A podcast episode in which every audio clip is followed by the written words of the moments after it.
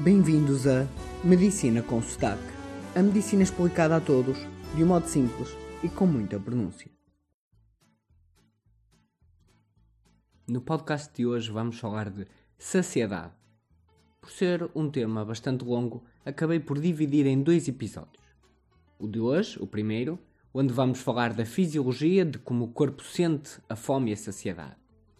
No seguinte, vamos tentar relacionar esta saciedade com os alimentos e ver os que mais saciedade criam. E como sabem, tudo o que falo aqui é ciência sólida. Por vezes simplificada, mas sempre baseada em ciência bastante sólida.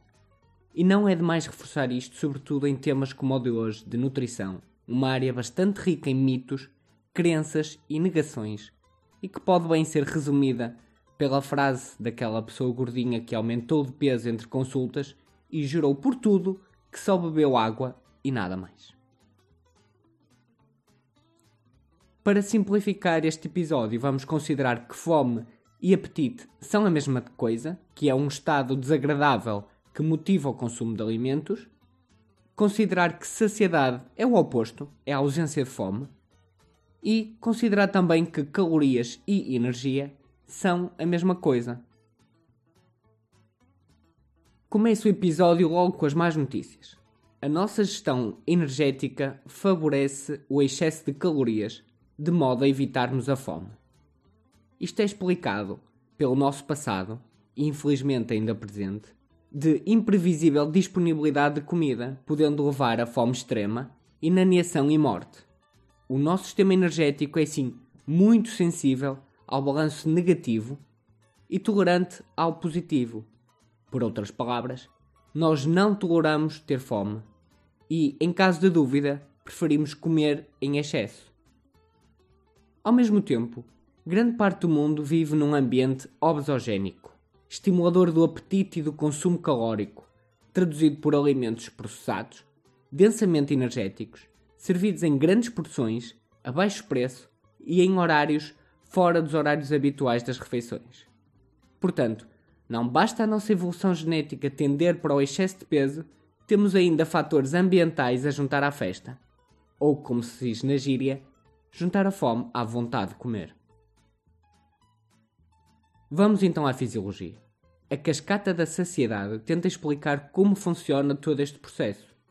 O primeiro momento é a sensação de fome, uma sensação desagradável, criada por vários sistemas, mas sobretudo pelo estômago, que emite um sinal a dizer que está vazio.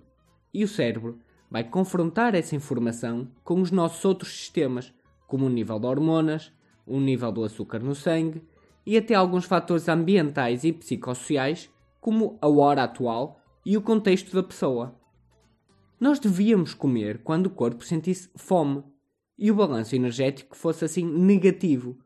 Mas não é isso que acontece. Com o contexto social e laboral das 9 às 5, não comemos quando fisiologicamente devemos, mas sim quando é hora, o que por si só é horrível e transforma a nossa fisiologia individual em relógios sincronizados. Portanto, isto só pode dar asneira. De seguida, é então criado um passo importante, que é a expectativa da saciedade. Isto permite-nos estimar quanto vamos comer naquela refeição e por quanto tempo esperamos ficar saciados. Acho que vocês conseguem perceber que nós conseguimos estimar isto, pois, por exemplo, se eu tiver fome às 7 da tarde e tiver um jantar marcado para as 8, eu vou planear comer às 7 uma refeição que me faça sentir saciado apenas até às 8. Esta nossa estimativa inicial é importante, porque aos primeiros sinais sensoriais de que vamos comer, o nosso corpo começa a se preparar para receber os alimentos secretando os líquidos e a fazer os movimentos digestivos. Além disso, temos uma memória de experiências passadas, o que nos ajuda a preparar e a criar esta expectativa de saciedade. Portanto, desde os primeiros sinais que nós vamos comer, mas ainda antes de ter comido, já estamos a programar o nosso corpo para uma digestão específica. Por outras palavras, se ao almoço de domingo estiverem a contar com cabrito assado da vossa mãe, inclusive acordarem com o cheiro do forno, o vosso corpo vai se preparar para receber o cabrito. Esta preparação do corpo para receber e processar a comida é totalmente diferente de se estivéssemos, por exemplo, a contar com um almoço rápido de trabalho. Portanto, a expectativa de saciedade modifica a maneira como fazemos as digestões. Esta importante saciedade esperada tem sido muito usada pela propaganda alimentar, através do cheiro, do sabor, da textura, do aspecto, usando os órgãos dos sentidos, para nos modificarem as expectativas. Eu dou um exemplo. Um alimento com muita textura leva-nos a acreditar que nos vai saciar, devido a todo o trabalho da mastigação para vencer aquela textura. No entanto, quando compramos algo, estamos a avaliar essa textura pela visão. Logo, se criarem um alimento que pareça de propósito ter textura, mas não o tenha na realidade, nós vamos atribuir uma expectativa de saciedade falsa baseada no nosso sentido visual. Isto leva a que compramos o alimento, comemos na esperança de ficar cheios durante várias horas e, passados uns minutos, já estamos outra vez com fome. No fundo, fomos enganados. O processo de digestão passa então agora dos sentidos, a visão, o cheiro, a audição, para a experiência de a comida na boca. À medida que os alimentos são mastigados, engolidos e chegam ao estômago e intestinos, começam a ser criados sinais de saciedade, que vêm dos órgãos dos sentidos, vêm sobretudo da sensação do estômago dilatado, ao ficar cheio, e também das hormonas e nutrientes que começam a entrar em circulação. É a junção de todos estes sinais de saciedade que são avaliados pelo cérebro e nos dizem qual é a nossa saciedade atual. Mas também a nossa sensibilidade a estes sinais de saciedade é influenciada por vários fatores ao longo da nossa vida, como por hábitos, aprendizagem, contexto social, emoções e stress. Isto leva a alterações fisiológicas na nossa sensibilidade. E nós sabemos isso vendo que se nós começarmos a comer cada vez mais, a quantidade que antes nos deixava cheios e saciados, no futuro já não será suficiente. Ou então, quando nós estamos nervosos, parece que cada garfada é uma tonelada de comida. Mas aqui é que a coisa fica interessante, pois a saciedade real não é a saciedade atual no momento, mas sim um confronto entre a saciedade que nós esperamos ter e a saciedade sentida atualmente.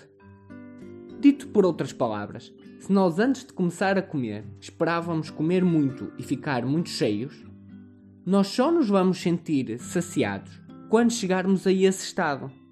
Portanto, ficar ou não com fome no fim de uma refeição não depende só da refeição em si, mas também das nossas expectativas.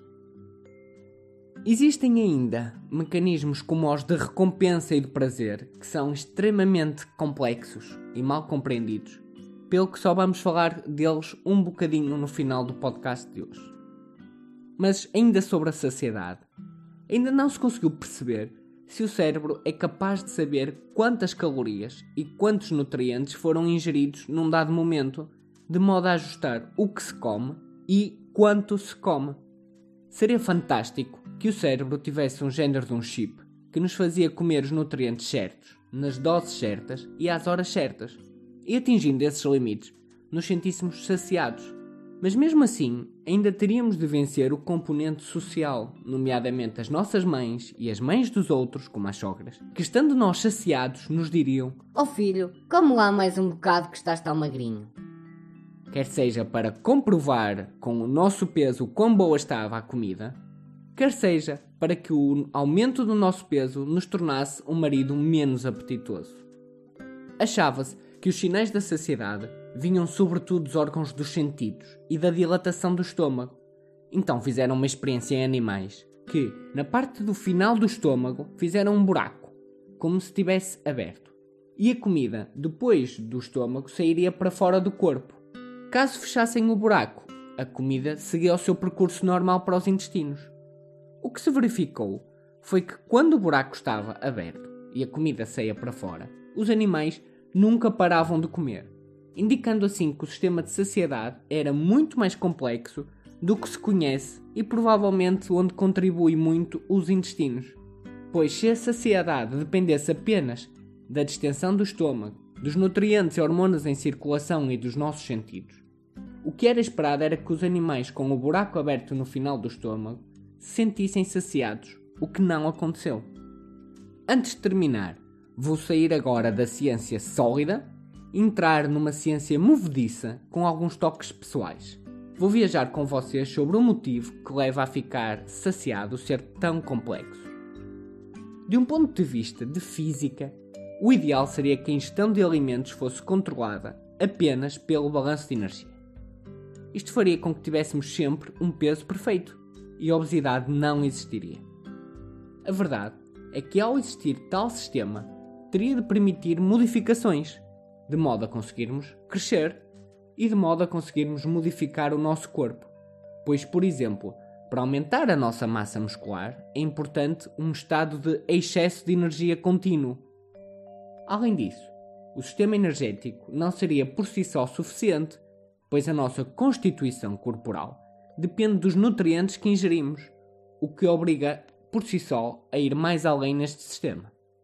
Acredita-se que pode existir um destes sistemas de controle de peso baseado na energia ingerida e gasta, localizado no hipotálamo no nosso cérebro. Mas é cada vez mais claro para a ciência que os nossos sistemas de recompensa conseguem se sobrepor a estes sistemas mais primitivos. E a nossa alimentação atual é baseada nos sistemas de recompensa, com comidas altamente energéticas, com muito açúcar e muita gordura, características que hiperestimulam o sistema de recompensa e se sobrepõem ao nosso equilíbrio energético, levando à obesidade. Estas comidas que acabei de escrever, que são altamente recompensadoras, existem não porque existem na natureza, mas sim porque foram inventadas e processadas pelo ser humano e depois utilizadas pela indústria. Se aliarmos tudo isto às marcas, à publicidade, ao consumo e ao contexto social, temos uma receita para o desastre. Portanto, houve da parte do ser humano uma transformação dos alimentos no sentido de os tornar mais recompensadores, o chamado prazer de comer, que ao longo da vida se transforma no prazer de estar acamado, com próteses nas ancas e nos joelhos, com dores em todo lado e com comida a entrar por uma sonda e xixi a sair por uma algália. E uma fralda, claro. A nossa evolução genética não conseguiu acompanhar a rapidez da evolução alimentar.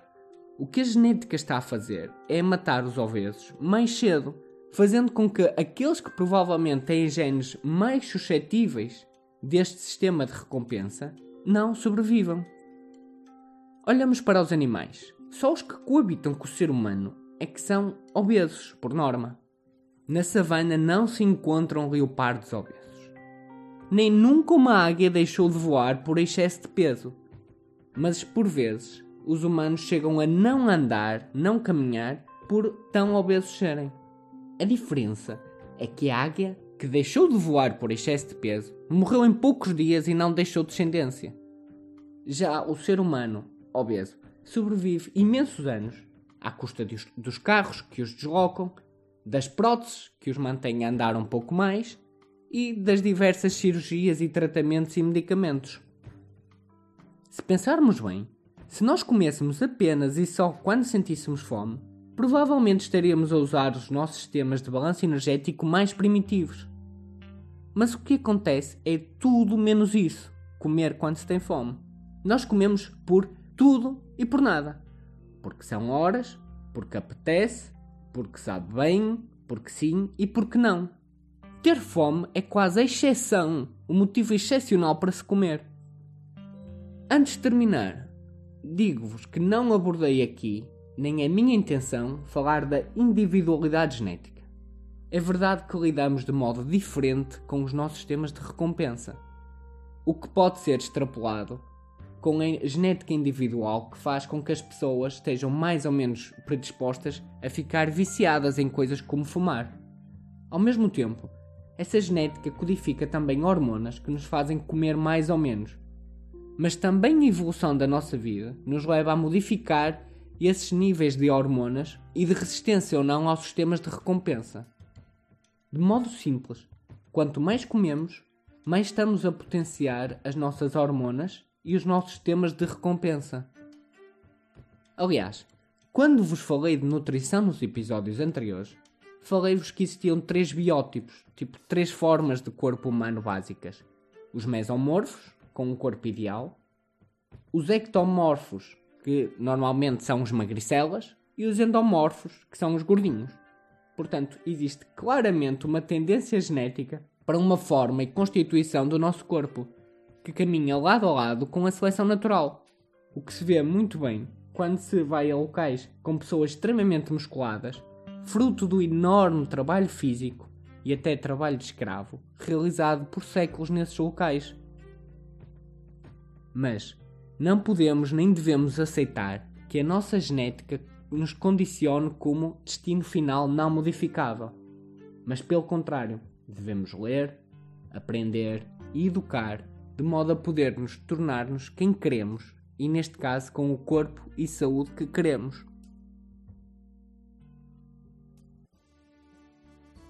E é assim que terminamos o primeiro de dois episódios sobre este tema.